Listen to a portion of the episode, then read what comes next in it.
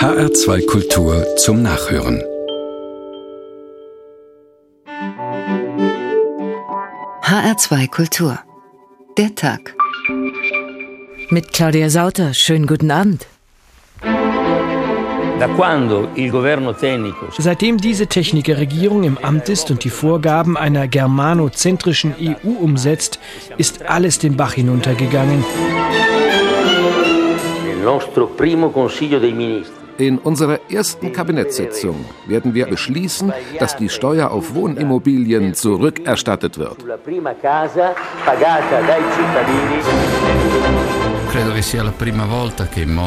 Es ist das erste Mal, dass jemand versucht, nach allen Regeln der Kunst die Stimmen der Italiener mit dem Geld der Italiener zu kaufen.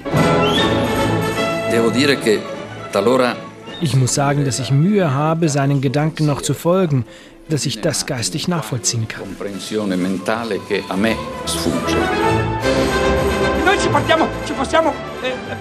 Wir sollen uns unter dem Hintern Dinge wegziehen lassen, für die mein Großvater und dein Vater 100 Jahre gekämpft haben. Das alles sollen wir uns von irgendeinem so Scheißbanker nehmen lassen. Sie stanno liquefando. Sie lösen sich auf. Die Rechte, die PDL, es gibt sie gar nicht mehr. Diese politische Diarrhoe löst sie auf. Wir stehen darüber. Wir fliegen hoch. Wir steigen in den Himmel. Die anderen sitzen im Sumpf. Ja, aus Italien hören wir in diesen Tagen beinahe ausschließlich düstere Meldungen. Die Schöne liege im Koma, die Gesellschaft sei eine Suizidaldemokratie, und sowieso stehe das Land am Abgrund, so der einmütige Tenor der Berichte aus den letzten Tagen des Wahlkampfs. Man muss schon genau hinsehen, um eine positive Nachricht zu finden, die kam heute aus Rom. Dort reiben sich die Hoteliers zufrieden die Hände, denn der Rücktritt des deutschen Papstes sorgt für volle Hotels beim Konklave in März. Überhaupt sind beide Wahlen ähnlich. Wer immer Papst wird, erbt eine katholische Kirche in der Krise, und wer immer Italien regieren wird, erbt ein politisches System im Zerfall. Lustig ist das nicht.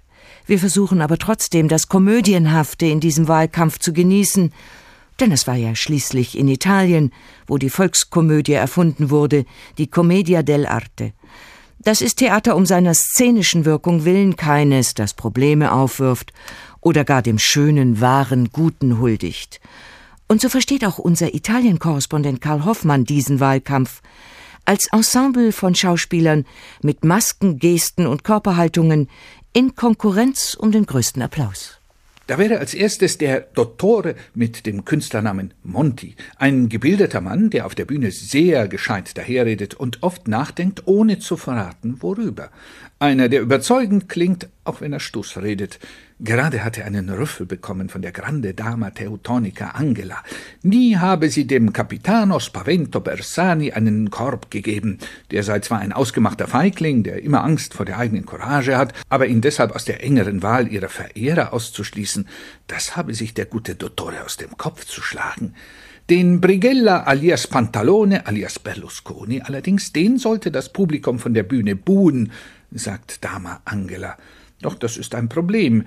In Italien kriecht die Kunst des Theaters in diesen Krisenzeiten auf dem Zahnfleisch. Da müssen Schauspieler eingespart werden. Zum Glück gibt es geniale Darsteller, die zwei Rollen gleichzeitig beherrschen, wie eben Pantalone, der reiche alte Kaufmann, der sich ständig an junge Mädel ranmacht. Früher trug er einen widerlichen Ziegenbart. Den hat der Pantalone Berlusconi abgeschnitten und auf die Glatze verpflanzt. Aber diese Rolle füllt ihn trotz des massiven Einsatzes zusätzlicher junger weiblicher Statisten nicht aus. Jahrelang schielte Pantalon Berlusconi nach dem Kostüm des Arlecchino, doch das Publikum gab ihm lieber die zweite Rolle als frecher, listiger und skrupelloser Brisigella, der die Zuschauer der größten Komödie aller Zeiten gestern mit einem Lausbubenstreich wieder mal zu Lachstürmen reizte. Hatte er doch Briefe verschickt und den Leuten die Rückzahlung ihrer Grundsteuern versprochen, und prompt stellten sie sich zu Tausenden bei den Finanz- und Postämtern an und schämten sich, weil sie am 20. Februar auf einen Aprilscherz reingefallen waren. Der so und so vielte Akt von Italia Comica neigt sich langsam seinem Ende zu, und es wird nun höchste Zeit, dass Arlecchino auf die Bühne kommt. Da ist er schon. Eine Figur mit wallendem weißen Haupthaar, schreiend und tobend und tanzend. Er spricht die Sprache des Volkes, ist mal vulgär, mal ätzend ironisch, aufrührerisch, revolutionär. Er gibt sich mal als Moralist und mal als Clown, genau wie es ihm seine Rolle vorschreibt. Und niemand bemerkt, dass sich hinter der Harlekinsmaske nur der Grillo Parlante, jene sprechende Grille verbirgt, die früher mal bei Pinocchio, den weisen und höflichen Ratgeber, spielte, bis die Rolle aus der Mode kam und den Darsteller zwang, das Stück zu wechseln. Der Erfolg gibt dem Grillo nun recht. Das Publikum quietscht vor Vergnügen im Gran Finale, dem sich zuspitzenden Endkampf zwischen Arlecchino und Pantalon Brigella. Applaudiert das Publikum dem Ersteren, dann schreit Pantalon Brigella Hirnloses Gesindel. Arlecchino tritt vor seinen Gegenspieler. Du Psychozwerg! Du Meister Proper, du! kreischt Pantalon Brigella. Bösewicht, Betrüger, du Komiker, alter Berlusconi, blöder Grillo, das Publikum hält den Atem an. Da fallen sich die beiden in die Arme und scherzen und lachen und verneigen sich vor dem Publikum, das gar nicht aufhören mag mit dem Bravo-Rufen.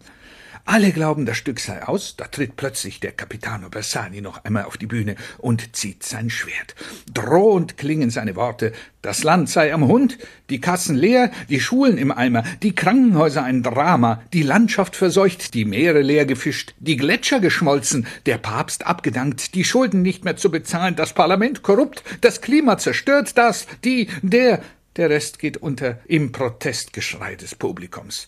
Es stürmt die Bühne, nimmt Arlecchino und Pantalon Brisigella auf die Schultern und trägt sie im Triumphzug hinauf zum Monte Citorio, dem kleinen Hügel im Herzen der alten Stadt Rom, wo sie einen riesigen Palazzo umgebaut haben zu einem Amphitheater für die gewählten Stehgreifschauspieler, die teuerste und prächtigste Bühne des Landes.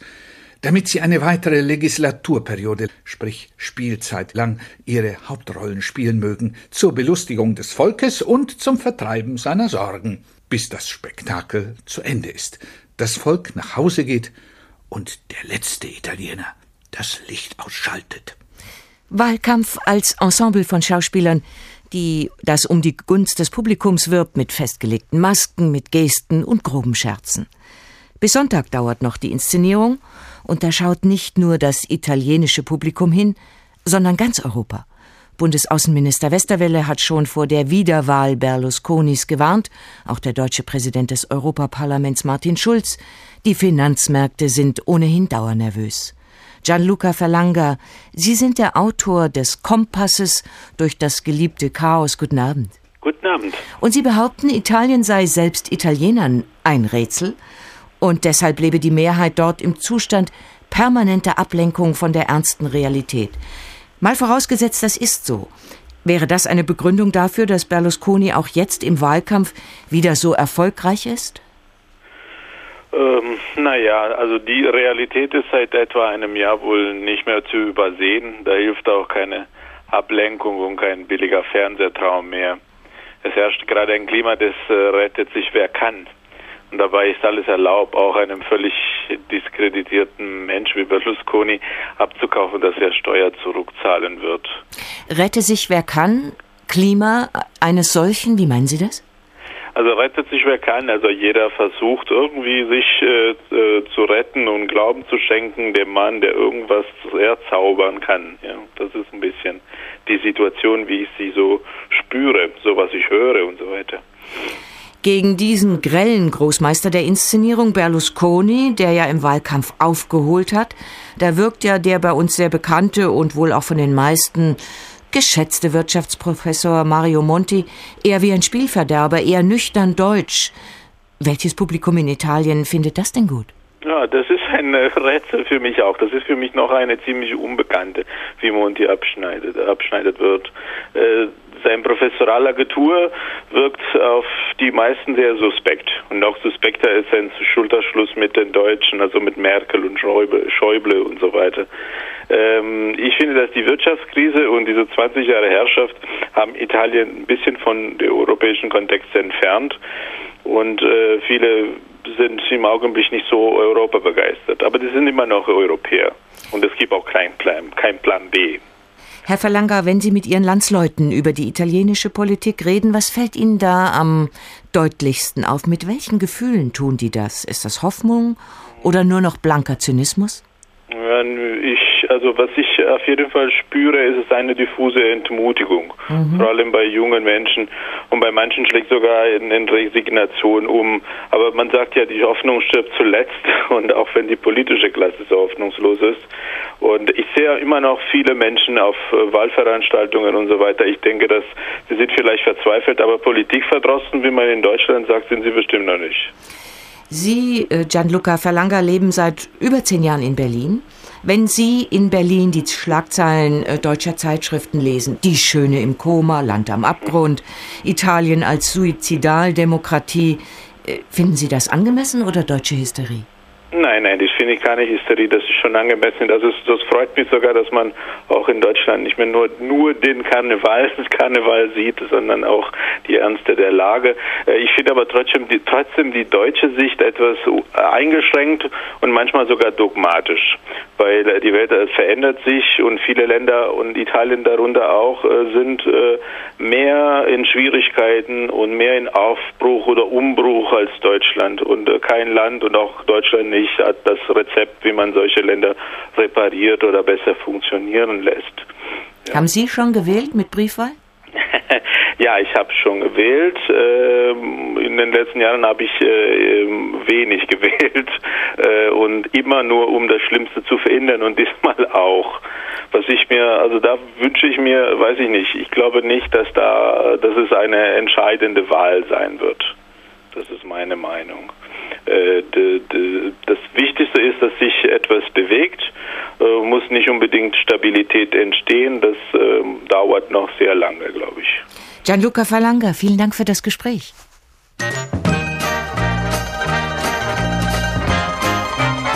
Mm, bene, bene, bene, molto, molto bene. Oh, wie ist das gut?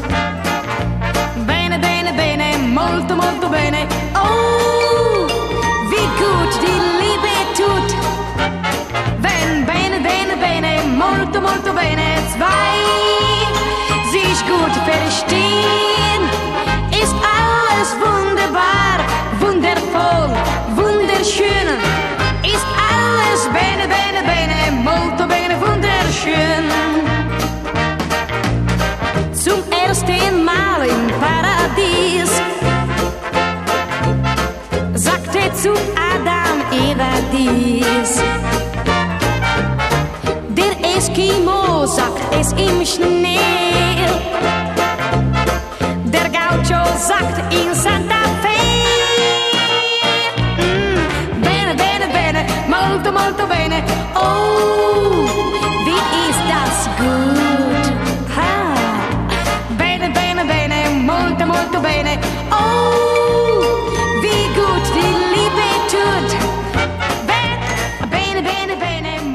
Kennen Sie diese Dame noch? Das ist Rita Pavone. Und ihre Vita ist typisch für Italien nach dem Krieg. Sie war als Mädchen erst Näherin in einer Turiner Textilfabrik, dann wurde sie zufällig auf einem Nachwuchsschlagerfestival entdeckt und feierte anschließend in den 60er Jahren des vergangenen Jahrhunderts ihre größten Erfolge in Deutschland. Und jetzt, im 21. Jahrhundert, müssen junge Italiener wieder Erfolgschancen im Ausland suchen aber mit Gesangskünsten schaffen das nur wenige. Tillmann Kleinjung über die mageren Perspektiven einer ganzen Generation. Bamboccioni Nesthocker, so taufte einst ein Minister Italiens Mama, Söhne und Töchter. Das war noch in den goldenen Zeiten, als tatsächlich viele junge Leute bei ihren Eltern wohnten, aus freien Stücken und vermutlich auch ein wenig aus Bequemlichkeit. Heute ist daraus Notwendigkeit geworden. Die Rede vom Hotel Mama stimmt schon lange nicht mehr, sagt Giuseppe Faila, der Sprecher des Nationalen Jugendforums. E ich beschäftige mich mit Jugendpolitik seit zehn Jahren und ich hatte die Gelegenheit, e tausende junge Leute zu treffen, die in Schwierigkeiten waren. Sie tun alles dafür, ihren Unterhalt zusammenzubekommen, mit all den Schwierigkeiten, die sie in diesem Land vorfinden. Oft zwingt sie einfach die Not, sich an die eigene Familie zu wenden. In Italien spricht man von der Generation 37 Prozent. Das ist die Arbeitslosenquote unter Jugendlichen. 11 Prozent beträgt der nationale Durchschnitt. Die Krise in Italien hat ein Gesicht, ein junges Gesicht. Die jungen Italiener sind die Verlierer der tiefen Rezession, in der das Land seit fast zwei Jahren steckt. Es handelt sich um zwei Millionen junge Leute, die weder arbeiten noch eine Ausbildung absolvieren. Das ist eine dramatische Zahl. Außerdem vergisst man, wenn man über Zahlen spricht, dass dahinter Gesichter und Schicksale stecken. Dahinter stecken Familiengeschichten. Ich spreche immer von Leidensbiografien. Patricia ist 33 Jahre alt und arbeitslos. E ich habe beim Radio gearbeitet, im Fernsehen, ich habe geputzt, ich habe sogar einige Monate in einem Krankenhaus gearbeitet als Helferin. Nach dem Uniabschluss in Literaturwissenschaften habe ich Arbeit in allen Bereichen mit allen Mitteln gesucht. Nicht nur, weil ich der Familie nicht mehr zur Last fallen wollte. Ich wollte meine Selbstständigkeit, wirtschaftlich und beruflich auf eigenen Beinen stehen. Vor 14 Monaten gab es einen kleinen Lichtblick für Patricia. Als Mario Monti als neuer Ministerpräsident antrat, hat er versprochen, alles zu tun, damit Italiens Jugend wieder eine Zukunft hat im eigenen Land. Doch irgendwie war auch diese Regierung weit weg von den Problemen der Jugend, Durchschnittsalter 64 Jahre. Professor Monti behauptete, es sei doch eh langweilig, ein Leben lang denselben Job zu machen, und seine Arbeitsministerin ermahnte die Jugendlichen doch nicht so choosy zu sein, so wählerisch bei der Arbeitssuche. Wer so spricht, hat wenig Ahnung von unseren Sorgen, sagt Giuseppe Feiler, der Sprecher der italienischen Jugendverbände. Das Problem ist, dass wir heute in Italien nicht von einem Markt der Möglichkeiten sprechen können. Das bedeutet, niemand ist choosy. Es gibt keine wählerischen Leute, denn man kann hier nicht mehr oder weniger wählerisch sein. Patrizia hält sich mit Nachhilfestunden über Wasser. An guten Tagen verdient sie damit 50 Euro. Krank werden darf sie nicht, denn für Arbeitslose wie sie gibt es keinerlei Unterstützung. Ihre Mutter hat die Lebensversicherung aufgelöst, um der Tochter eine Wohnung zu finanzieren. Manchmal gibt mir auch meine Oma Geld. Sie tarnt das als Geschenk. Sie können sich vorstellen, wie demütigend das ist. Will ich meine Eltern mal zum Essen einladen, muss ich eine Woche lang überlegen, was ich gearbeitet und verdient habe und wohin wir überhaupt gehen können. An Zukunfts- oder gar Familienplanung ist unter diesen Vorzeichen gar nicht zu denken. Daniele, Patrizias Freund, hält sich mit befristeten Jobs über Wasser. Und es trifft eben nicht nur die beiden. Kaum einer in dieser Generation hat eine feste Stelle. Kaum einer hat den Mut, eine Familie zu gründen, Kinder zu bekommen. Ein Land stirbt aus. Patricia und Daniele waren im vergangenen Sommer kurz davor auszuwandern. Dann hat er noch einmal einen Job bekommen, also wurden die Koffer wieder ausgepackt.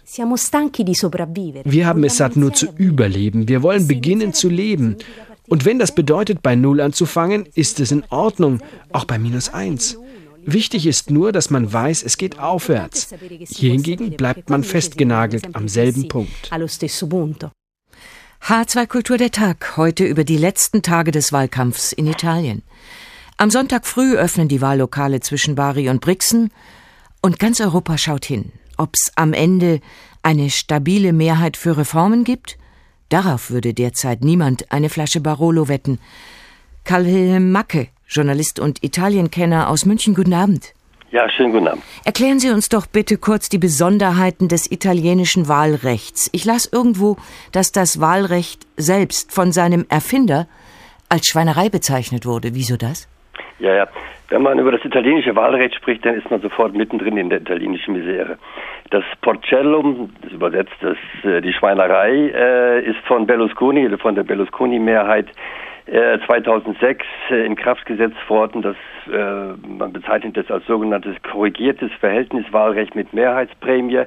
Konkret heißt das, dass nach wie vor die Parteien, die Parteien bestimmen, wie die äh, Listen zusammengesetzt werden. Ein Viertel der Sitze wird nach dem Verhältniswahlrecht äh, bestimmt, äh, drei Viertel der Sitze nach dem Mehrheitswahlrecht. Es müssen sich Wahlbündnisse bilden. Jetzt haben wir das ja auch, dass es das Bündnis gibt von äh, Silvio Berlusconi und die Lega Nord, von Monti mit der alten Christdemokratie und von den äh, von den Sozialdemokraten mit einem Teil der alten äh, Kommunisten. Und deshalb äh, die, die, der Protest der, der Wähler und der Unmut der Wähler, vor allem der jungen Wähler, richtet sich gegen diese, gegen diese nach wie vor Hegemonie, nach wie vor äh, bestimmende äh, Kraft der, der Parteiapparate, nicht auf die äh, Wahlen Einfluss nehmen zu können. Und dann gibt es in diesem Wahlrecht ja noch eine Besonderheit. Wer knapp gewinnt, wird zusätzlich mit Mandaten belohnt, richtig? Ja, das ist die sogenannte Mehrheitsprämie. Wenn man also knapp gewinnt, erhält man automatisch, äh, jedenfalls in der Kammer, 54 äh, Prozent der Sitze. Also wer auf nationaler Ebene knapp, das die, nur nur eine knappe Mehrheit hat, hat sofort 54 Prozent der Sitze, also auch die Mehrheit. Das ist äh, das ist nach wie vor, wird als sehr undemokratisch angesehen und ist es auch. Sollte aber zur Stabilität beitragen, tut's ja aber nicht. Nein, natürlich nicht, weil auch es gibt ich habe das jetzt sehr kurz zusammengefasst. Yeah. Nach wie vor können auch kleinere Parteien, äh, und das ist auch diesmal der Fall, äh, kandidieren, wenn sie äh, zwei Prozent der, der Stimmen, wenn sie äh, vier Prozent, Entschuldigung, der Stimmen auf äh, Landesebene bekommen, dann können auch diese kleinen Parteien in diese, in die Parlamente kommen und sind natürlich nach wie vor mit wahlentscheidend bei, bei der Zusammensetzung von, von Mehrheiten. Herr Macke, Italien wird von allen Beobachtern als zerrissenes Land beschrieben, dem die politische Mitte fehlt. Ist Berlusconi dafür Ursache oder Symptom? Alles. Also äh, Berlusconi ist ja wirklich seit zwei Jahrzehnten der, der bestimmende Mann in Italien.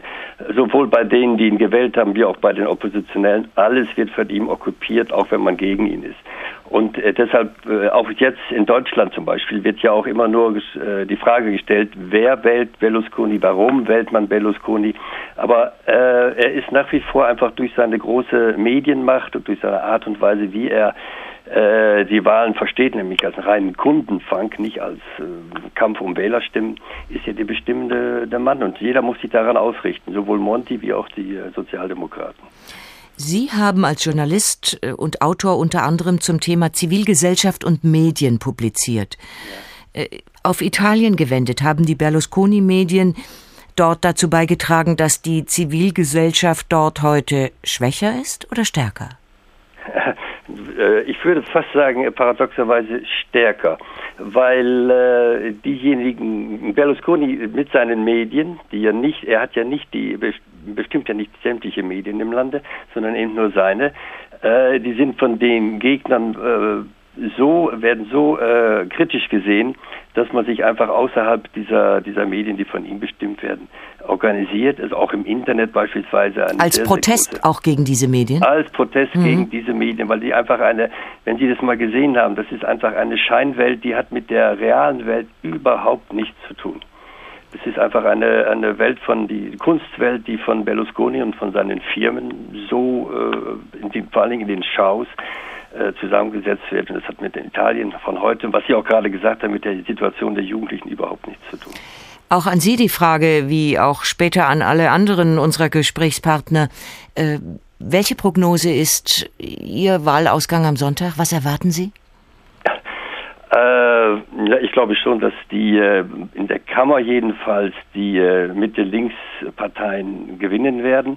Aber im Senat sieht es wiederum anders aus. Er wird wahrscheinlich äh, Berlusconi oder mehr rechte Gruppierungen die Mehrheit haben. Also es wird nach den Wahlen sicher sehr, sehr schwer werden, äh, Mehrheiten äh, zu, äh, zusammenzustellen. Ich glaube allerdings, dass Bersani, ich hoffe es auch, äh, gewählt, äh, zumindest die, die auf, den Auftrag bekommen wird, den Ministerpräsidenten zu stellen. Erläuterungen von Karl Wilhelm Macke, vielen Dank.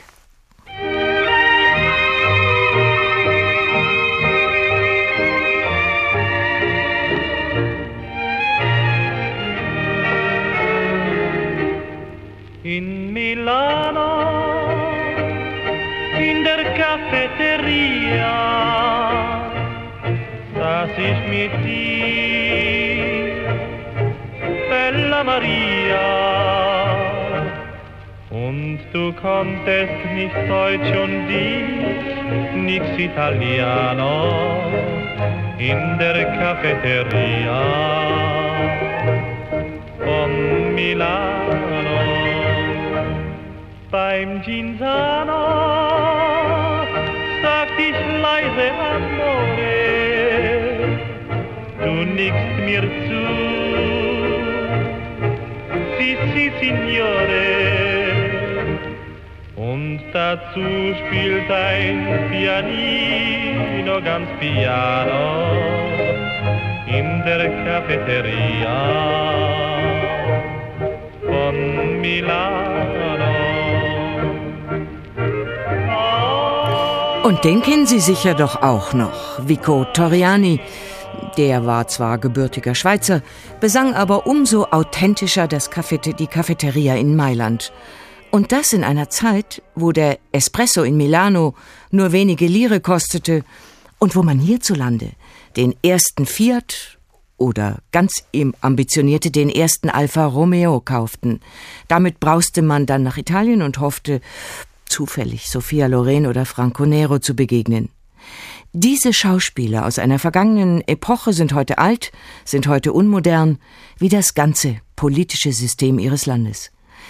Wenn irgendwo Italien in die Zukunft schaut, dann vielleicht noch am ehesten im deutschsprachigen Teil, in Südtirol und im Trentino. Und folgerichtig wollen dort, so berichtet unser Kollege Riccardo Mastrocola, viele Menschen nichts wie weg von Rom. Ich würde Sie noch gerne einladen auf einen Kaffee, wenn Sie Zeit haben. Ja? Okay. Ganz auf italienische Art macht das Elmar Thaler. Zahlt mir in der Bar nebenan den Cappuccino. Ich habe keine Chance. Thaler besitzt eine kleine Werbeagentur in Neumarkt, auf Italienisch Enya, ein paar Kilometer südlich von Bozen. Vor diesem Café haben wir intensiv geredet, aber da war Italien weit weg. Der Mitdreißiger ist nämlich gleichzeitig Landeskommandant der Südtiroler Schützen, einem patriotischen, heimatverbundenen Verein, der sich immer wieder politisch einmischt und für die Einheit des Landes kämpft. Früher mit Waffen, heute mit Worten, sagt Thaler. Mit Einheit ist die Einheit mit Tirol gemeint, also dem österreichischen. Mit dem Staate Italien will er nichts zu tun haben. Mit Italien sind wir wirklich auf, auf einem Dampfer und zwar auf der Titanic. Und da nützt es uns nichts, ob wir in der ersten Klasse sitzen oder in der zweiten oder in der dritten. Wenn Südtirol weiter auf diesem Dampfer bleibt, dann wird es mit Italien untergehen. Südtirol ist nicht Italien, sagt Thaler. Und dann redet er sich warm, spricht vom Südtirol als Kriegsbeute Italiens nach 1918, spricht von Drangsalierung und erzwungener Italianisierung. Das klingt ewig gestrig, aber gleichzeitig spricht, isst und trinkt er auch gern Italienisch, hat viele Kunden aus dem Süden. Aber das kann man doch trennen, sagt er. Und ich verstehe ihn, wenn er Folgendes sagt zu den anstehenden Parlamentswahlen. In Italien sind, sind ganz vorne eigentlich lauter Scharlatane und, und Clowns. Clowns muss man direkt sagen, denn wenn man sich den Berlusconi ansieht, dann, dann fällt einem eigentlich kein anderes Wort ein. Es sind so viele Clowns am Werk in der Politik, dass da eigentlich gar nichts mehr zu machen ist. Und diese Leute sollten sich nicht einmischen in die Angelegenheiten des Südtirols. Hinzu kommt, in der Krise hat Rom äh, Gelder gekürzt, die dem Trentino Südtirol äh, als autonome Region seit den 70ern zustehen. In den Umfragen wirkt das so. Rechte Parteien haben enormen Zulauf. Wenn Italien pleite geht und sich den Südtirol nicht mehr leisten kann, so hofft Thaler, dann könnten sich doch Grenzen verschieben. Das ist doch utopisch, sage ich. Es, es, wäre Utopie zu glauben, dass, dass alle Staatsgrenzen und alle Länder auf ewig bestehen würden und wir jetzt an einem Punkt angekommen sind, wo sich nie mehr nichts ändert. Am Ende fragt mich Thaler noch, ob ich ihn irgendwie verstehen kann. Irgendwie schon, aber eine gute Antwort habe ich nicht, als Sohn eines Italieners und einer Deutschen. Nach diesem Kaffee verlasse ich das schöne Städtchen Neumarkt im Südtirol, fahre eine halbe Stunde nach Süden, nach Trento, in die Provinzhauptstadt des Trentino. Es ist noch die gleiche Region, aber jenseits der Sprachgrenze. Hier ist fast schon Italien, aber eben noch nicht ganz. Hier redet man zwar nicht von Abspaltung, aber viele sind wütend auf Rom, sagt zum Beispiel Barbara Capoccia, eine alte Freundin, 36 Jahre alt und Lehrerin, die an ihrer Schule merkt, wie dem Trentino Südtirol die Gelder gekürzt werden. Es ist die einzige Region, die wirklich funktioniert. Sie verwaltet Schulen, den Nahverkehr, die ganze Infrastruktur. Wir hatten hier nie Probleme mit öffentlichen Einrichtungen. Weil Rom bisher fast alle Steuern aus dem Trentino Südtirol postwendend zurücküberwiesen hat, damit die autonome Region selbst entscheidet und investiert. Und weswegen dort alles so gut funktioniert, sagt Barbara. Und jetzt weiterhin alles selbst bezahlen und trotzdem trotzdem noch mehr Geld in den Süden pumpen, nur weil es dort versumpft? Das ist unfair, sagt sie. Es ist ein großes Chaos. Man weiß nicht, wen man wählen soll. Berlusconi? Bestimmt nicht, sagt Barbara. Vielleicht diese Fünf-Sterne-Bewegung, von der man auch nicht weiß, was sie will. Barbara hat vor allem Angst vor einem Rechtsruck in ihrer Region. Ich kann nicht mit der Unzufriedenheit der Wähler spielen, mit Fremdenhass um Wählerbuhlen. Was kommt denn da raus? Da habe ich Angst, dass sich die Geschichte wiederholt. Barbara Capoccia, das bleibt noch zu sagen, ist gar keine echte Norditalienerin. Sie stammt selbst aus dem Süden, aus der Nähe von Rom, dort, wo viel Geld versumpft. H2 Kultur, der Tag Italien vor der Wahl. Wir haben es gehört. Die Fliehkräfte, die dieses Land zu zerreißen drohen, sind stark. Offenbar so stark, dass der Italienkenner und Wahlvenezianer Dirk Schümer kürzlich in der Frankfurter Allgemeinen Zeitung Italien als Suizidaldemokratie beschrieben hat. Herr Schümer, guten Abend. Guten Abend. War das nicht ein bisschen sehr viel schwarze Galle, ein bisschen sehr in das Vokabular des Alarmismus gegriffen? Suizidaldemokratie, wollen Sie es uns erklären? Die Italiener äh, sehen es eigentlich auch ziemlich dramatisch inzwischen. Wenn die Kassen leer sind, wir haben es ja nicht nur gerade bei Südtirol gehört, dann wird auch die Laune schlechter. Und Italien leistet sich, das ist unzweifelhaft die teuerste Demokratie der Welt mit dem ineffizientesten und über aufgeblähtesten Beamtenapparat. Und wenn das mit der Eurokrise in die Pleite schlingert, dann reicht das Geld, was nach Griechenland geflossen ist, was nach Zypern bald fließt, auch nicht ansatzweise. Und wie es dann weitergeht, das hat auch der scheidende Premier Monti gesagt, das kann dann schon hochdramatisch werden. Aber was ist das Suizidale dran, die Wähler oder die Politiker? zusammen, zusammen. Berlusconi äh, verhält sich letztlich, äh, das ist jetzt in den letzten Tagen von seinen Gegnern immer noch wieder gesagt worden, wie ein Klientelpolitiker, der seine Wähler kauft. Der sagt, wählt mich, dann schenke ich euch was. Wählt mich, dann schenke ich euch die Steuergelder zurück, dann schaue ich auch beim Steuerbetrug nicht so sehr nach und ich baue ganz viele neue Projekte und ich schaffe ganz viele Stellen für die Jugendlichen. Aber wovon wollen Sie das machen? Wenn Berlusconi das wirklich einlösen würde, wäre Italien in kurzer Frist so pleite, dass er einen Antrag bei der Europäischen Zentralbank auf Hilfen stellen müsste. Nun ist Italien eine der größten Volkswirtschaften der EU und hat seine Kassen nicht in Ordnung. Und in dieser Situation sind Politiker, die sagen, schenke euch noch ganz viel, natürlich komplett verantwortungslos. Und Wähler, die sagen, ist ja großartig, den wähle ich, der schenkt mir ja meine ganzen Steuern zurück, die arbeiten natürlich mit am Bestand, am Untergang des ganzen Systems.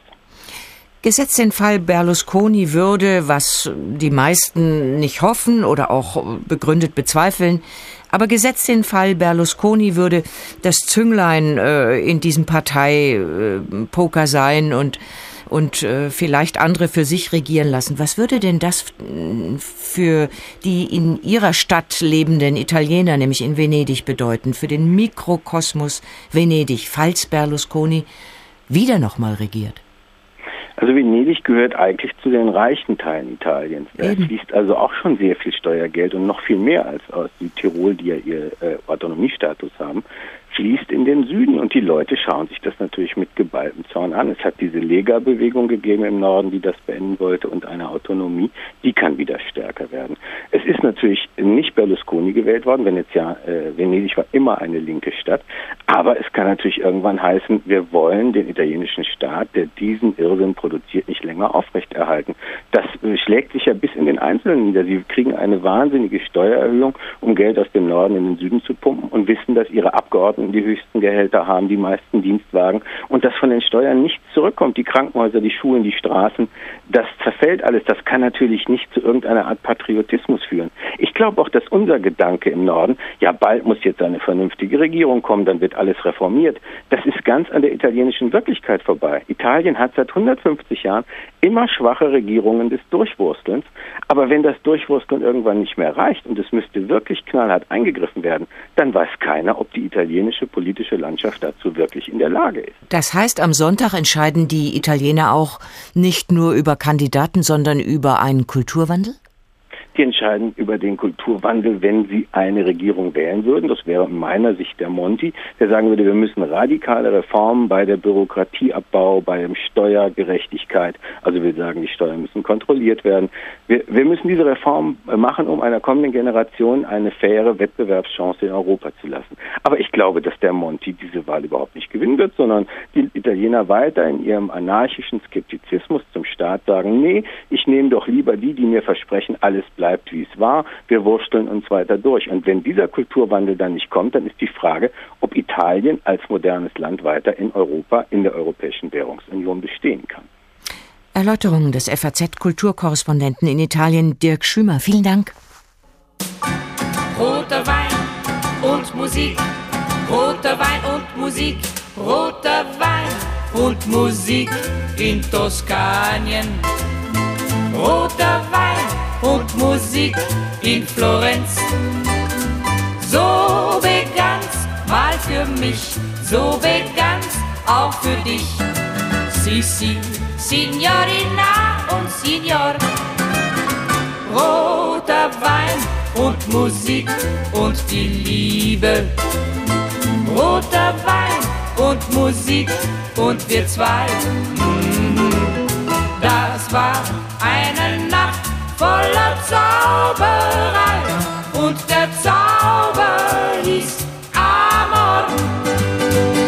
Wenn du auch der Prinz in einem Märchen bist, wenn's nur ein Pärchen ist, das es nicht gibt, wenn ich dir mein Herz auch niemals geben kann, ich war ein Leben lang nicht so verliebt. Wein und Musik in Toskanien. Roter Wein und Musik in Florenz. So begann's mal für mich, so begann's auch für dich. Sissi. Katharina Valente, auch die hat unser Italienbild nachhaltig geprägt. Roter Wein in Florenz, in der Toskana. Damit begann es nicht nur für die Musikerin. Dieser rote Wein in der Toskana, der war auch für die erste Generation grüner Politiker in Deutschland erstmals ein Ausweis von Weltläufigkeit, vor allem wenn sie Metzgersöhne waren. H2 Kultur der Tag Italien vor der Wahl, heute unser Thema. Einen Mann sollten wir uns auch noch näher anschauen in diesem Wahlkampf, dessen Name uns vertraut ist und der eigentlich einen guten Klang hat, Mario Monti. Bis vor kurzem Übergangspremier in Rom, ein Technokrat, auf den man in Brüssel viel Hoffnung gesetzt hat, als die Eurokrise auch Italien zu überwältigen drohte. Waren diese Hoffnungen gerechtfertigt? Hat er überhaupt geliefert, was Brüssel und Berlin von ihm wollten? Tillmann Kleinjung zieht Bilanz. Allein der Name genügt, um Anlegern und Politikern Albträume zu bescheren. Silvio Berlusconi ist zurück auf der politischen Bühne und dominiert diesen Wahlkampf. Die Botschaft Berlusconis ist im ganzen Land plakatiert.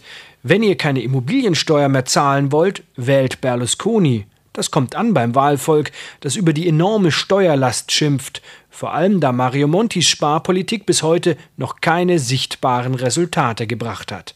Im Gegenteil, sagt Guy Dinmore, Korrespondent der Financial Times in Rom, die wirtschaftliche Lage des Landes hat sich im vergangenen Jahr noch einmal verschlechtert. Das Gesamtbild ist sehr schlecht. Die Industrieproduktion ist um 25 Prozent in den letzten fünf Jahren zurückgegangen. Die Wirtschaft erlebt die zweitlängste Rezession seit dem Zweiten Weltkrieg. Die Arbeitslosigkeit steigt. Es sieht schlecht aus. Zuallererst muss die Wirtschaft wieder zum Wachsen gebracht werden, sagt Dinmore. Das hoffen alle in Europa, denn der hochverschuldete Koloss Italien kann Europa an den Abgrund bringen. Da wir von 2000 Milliarden Euro Staatsschulden sprechen, ist es unmöglich, Italien zu retten. Und auch wenn es keine neue Euro-Krise geben wird, kommen auf Italien sicherlich schwierige Zeiten zu. Wenn die Eurozone mitwählen dürfte, wäre Mario Monti der große Favorit. Während Bevölkerung und Wirtschaft unter den Steuererhöhungen leiden, gewinnt Italien gerade mit Montis Sparkurs wieder Vertrauen in der Welt der Finanzen und der Politik. Vor allem vom Abschneiden der Berlusconi-Partei PDL hängt ab, ob dieses Vertrauen wieder verspielt wird. Deshalb warnen auch ausländische Politiker die Italiener unverhohlen vor einer Wahl Berlusconis. Zum Beispiel EU-Parlamentspräsident Martin Schulz. E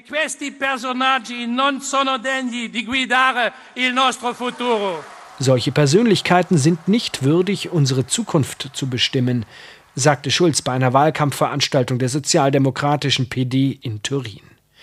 Der PD-Spitzenkandidat Pierluigi Bersani geht als Favorit in diese Wahlen. Da es zu einer eigenen Mehrheit eher nicht reichen wird, muss er wohl mit Mario Montis Gruppe im Parlament eine große Koalition eingehen. Das wäre nicht die schlechteste Lösung für die anstehenden Aufgaben, sagt Guy Dinmore von der Financial Times. Ich glaube, die Wirtschaft braucht Unterstützung, Steuersenkungen, verantwortliche Steuersenkungen, wie Mario Monti sagt. Dann muss man die Verschwendung von öffentlichen Geldern eindämmen, Beschäftigung fördern. Es gibt nicht die eine einfache Lösung, aber ich glaube, allein die Ankündigung von Steuererleichterungen wird wieder viel Vertrauen bringen. Der Internationale Währungsfonds und die italienische Nationalbank prognostizieren für Italien einen leichten Aufschwung für die zweite Jahreshälfte. Doch dieser Optimismus speist sich allein aus der Einsicht, dass es nicht mehr weiter abwärts gehen kann. Italien vor der Wahl. Die Spitzenkandidaten sind im Schlusssport am Sonntag wird gewählt.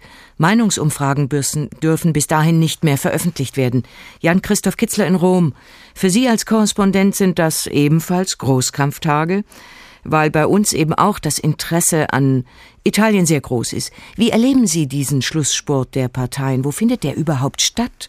Auf Plätzen oder nur noch im Fernsehen? Tja, das ist schon wirklich ein heftiger Wahlkampf, das kann man sagen. Und manchmal hat man so ein bisschen das Gefühl, wer am lautesten brüllt, der wird gehört. Das gilt so auf den Plätzen, im Fernsehen und auch im Internet. Silvio Berlusconi hat allerdings in den letzten Tagen gerade einen ziemlich altmodischen Weg gewählt. Er hat ja den Bürgern angekündigt, der Kollege hat es gerade berichtet, die Immobiliensteuer zurückzuerstatten. Er hat allen italienischen Haushalten einen Brief geschrieben, hat gesagt, ihr könnt euch das Geld, wenn ich gewählt werde, sogar bei der Post abholen, ganz in bar. Jetzt sind halt heute schon viele ältere Menschen zur Post gegangen mit diesem Silvio Berlusconi-Brief und wollten anscheinend äh, ihr Geld zurückhaben. Also ganz altmodisch auch auf der Post. Es gibt aber auch natürlich den Straßenwahlkampf und da macht vor allem eine Bewegung auf sich aufmerksam. Pepe Grillo, Cinque Stelle heißt das, fünf Sterne. Das ist eigentlich ein Komiker und jetzt macht er dadurch Furore, dass er die etablierte Politik angreift, wo er nur kann. Er ist sehr, sehr laut, sehr krawallartig. Das prägt so ein bisschen diesen Wahlkampf. Wem wird denn Herr Grillo die Stimmen wegnehmen? Wo fehlt das dann, wenn man ihn wählt, äh, um ein stabiles Bündnis auf die Beine zu stellen? Pepe Grillo werden vor allem Protestwähler wählen. Mhm. Also die Wahlbeteiligung in Italien ist ja immer noch sehr, sehr hoch. Die liegt, äh, bei der letzten Wahl lag sie bei um die 80 Prozent.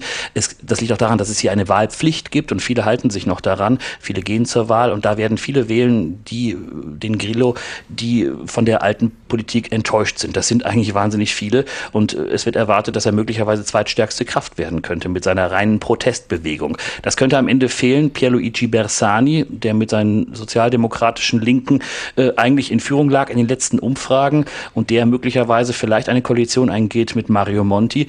Im Abgeordnetenhaus bekommt er dann durch das italienische Wahlrecht einen Bonus, also da könnte es zur Mehrheit reichen. Im Senat wird es möglicherweise knapp.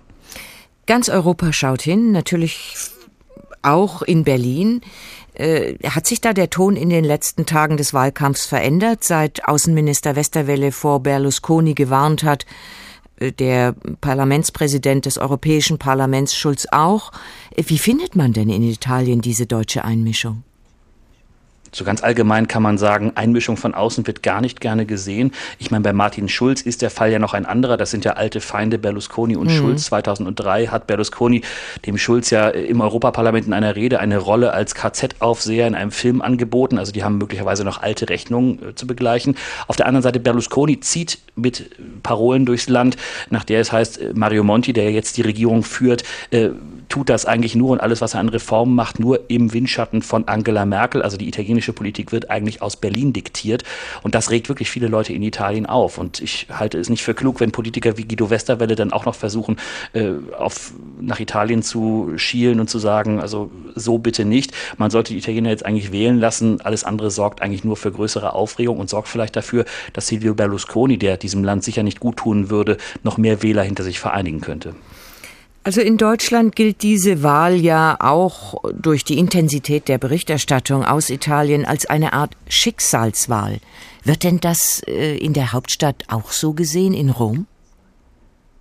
Eigentlich nicht, denn viele Italiener erwarten wirklich nicht von der Politik, dass sie irgendeines ihrer Probleme löst. Da hat man zu schlechte Erfahrungen gemacht in der Vergangenheit. Man hat große Hoffnung gesetzt in Mario Monti, aber die Politik von Monti hat natürlich auf der einen Seite dazu geführt, dass Italien vom Abgrund der Staatspleite irgendwie weggekommen ist, dass Italien im Ausland Respekt äh, gewonnen mhm. hat und jetzt auch wieder ernster genommen wird. Auf der anderen Seite in den Taschen der Italiener macht sich die Politik von Mario Monti sehr negativ bemerkbar. Der hat mal eben die Benzinsteuer erhöht um 10 Cent, der hat die Mehrwertsteuer erhöht, der hat besagte Immobiliensteuer eingeführt. Das regt viele Leute auf und es ist sicherlich auch so, dass Mario Monti damit die Wirtschaft abgewürgt hat. Das wird jetzt ihm natürlich von Silvio Berlusconi vorgehalten. Ähm, Schicksalswahl, insofern ist es für viele ist das Land in einer schicksalhaften Lage. Schlechter kann es eigentlich gar nicht mehr werden. Und man hofft irgendwie, dass jetzt sich nach der Wahl irgendwas verändert. Aber ganz groß, großer Optimismus herrscht da in Italien zurzeit nicht. Wie wird Ihr Sonntag aussehen? Wann öffnen die Wahllokale wie bei uns um 8 Uhr morgen? Genau, die Wahllokale öffnen schon am Morgen und man muss aber sagen, das ist eine zweitägige Wahl. Am Sonntag wird gewählt und auch noch am Montag in allen Regionen in Italien. 15 Uhr am Montag ist dann Schluss. Dann haben wir eine erste Prognose, Hochrechnung wahrscheinlich am Montagnachmittag erst. Und dann beginnt die schwierige Phase der Mehrheitsfindung. In den Regionen wird ausgezählt. Das kann sich noch länger hinziehen, bis wir genau wissen, ob es zu einer stabilen Mehrheit reicht oder ob Italien auf ziemlich instabile Verhältnisse politisch in den kommenden Monaten zusteuert. Das heißt, das wird sich womöglich noch nächste Woche nicht mal entscheiden entscheiden, äh, mit wem wir es dann, Berlin, Brüssel und die anderen in Europa zu tun haben. Doch, wir gehen eigentlich davon aus, dass wir Dienstag, Mittwoch wissen, wer da mit okay. wem regiert. Die Frage ist natürlich, äh, im Abgeordnetenhaus ist das alles relativ klar. Da wird wahrscheinlich Bersani auch durch diese Bonusregelung, die der stärksten Fraktion dann auch noch einen Bonus eben gibt und dafür sorgt, dass sie die Mehrheit haben, auch im Parlament, äh, wird er die Mehrheit bekommen. Im Senat ist das ein bisschen anders. Im Senat ist Bersani möglicherweise angewiesen, auf einen Koalitionspartner. Da bietet sich Mario Monti an. Allerdings haben Bersani und Monti in den letzten Tagen ziemlich aufeinander eingedroschen, in den letzten Wochen auch. Und äh, da ist die Frage, ob Monti bereit ist, als Juniorpartner so einer Koalition beizuspringen. Berlusconi und Beppe Grillo, die werden Antipolitik machen, die werden auf Proteste sitzen, die werden versuchen, möglichst schnell Neuwahlen herbeizuführen. Also da kann man gespannt sein, ob es dann wirklich zu einer stabilen Mehrheit reicht. Informationen von Jan-Christoph Kitzler aus unserem ARD-Büro in Rom. Und wir lassen am Ende dieser Italiensendung selbstverständlich den Italienkenner Goethe noch zu Wort kommen. Wir haben hier zu Beginn die Spitzenkandidaten der Parteien als Schauspieler mit festgelegten Masken, Gesten und Körperhaltungen beschrieben, die um den Applaus des Publikums buhlen mit möglichst grellen Mitteln. Einige haben wir beschrieben in dieser Sendung. Und wo diese Tradition herkommt, das hat schon Goethe im 18. Jahrhundert in Venedig gelernt. Der war einfach ein großartiger Reportagenschreiber. Hören Sie mal. Den 4. Oktober. Gestern war ich in der Komödie, Theater St. Lukas, die mir viel Freude gemacht hat. Ich sah ein extemporiertes Stück in Masken mit viel Naturell, Energie und Bravour aufgeführt. Freilich sind sie nicht alle gleich. Der Pantalon sehr brav, die eine Frau, stark und wohlgebaut, keine außerordentliche Schauspielerin, spricht exzellent und weiß sich zu betragen. Ein tolles Sujet, demjenigen ähnlich, das bei uns unter dem Titel Der Verschlag behandelt ist. Mit unglaublicher Abwechslung unterhielt es mehr als drei Stunden. Doch ist auch hier das Volk wieder die Base, worauf dies alles ruht. Die Zuschauer spielen mit, und die Menge verschmilzt mit dem Theater in ein Ganzes. Den Tag über auf dem Platz und am Ufer, auf den Gondeln und im Palast, der Verkäufer und Käufer, der Bettler, der Schiffer, die Nachbarin, der Advokat und sein Gegner, alles lebt und treibt und lässt sich es angelegen sein, spricht und beteuert, schreit und bietet aus, singt und spielt, flucht und lärmt. Und abends gehen sie ins Theater und sehen und hören das Leben ihres Tages künstlich zusammengestellt, artiger aufgestutzt, mit Märchen durchflochten, durch Masken von der Wirklichkeit abgerückt, durch Sitten genährt. Hierüber freuen sie sich kindisch, schreien wieder, klatschen und lärmen. Von Tag zu Nacht, ja von Mitternacht zu Mitternacht, ist immer alles eben dasselbe. Ich habe aber auch nicht leicht natürlicher agieren sehen als jene Masken, so wie es nur bei einem ausgezeichnet glücklichen Naturell durch längere Übung erreicht werden kann. Öffentliche Redner habe ich nun gehört. Drei Kerle auf dem Platze und Ufersteindamme, jeden nach seiner Art, Geschichten erzählend. Sodann zwei Sachwalter, zwei Prediger, die Schauspieler, worunter ich besonders den Pantalon rühmen muss, Alle diese haben etwas Gemeinsames, sowohl weil sie von ein und derselben Nation sind, die stets öffentlich lebend, immer in leidenschaftlichem Sprechen begriffen ist, als auch weil sie sich untereinander nachahmen. Hinzu kommt noch eine entschiedene Gebärdensprache, mit welcher sie die Ausdrücke ihrer Intentionen, Gesinnungen und Empfindungen begleiten. Da ich das schreibe, machen Sie einen gewaltigen Lärm auf dem Kanal unter meinem Fenster, und Mitternacht ist vorbei. Sie haben im Guten und Bösen immer etwas zusammen.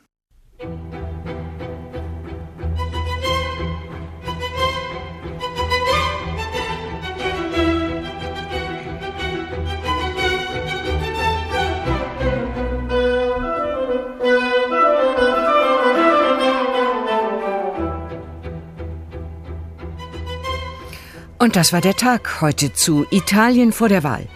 Ab 22.05 Uhr können Sie diese Sendung in HR Info nachhören oder uns downloaden auf der Webseite von HR2. Ich wünsche Ihnen einen schönen Abend noch und bleiben Sie bei uns. Hier öffnet nämlich jetzt gleich in HR2 die Hörbar.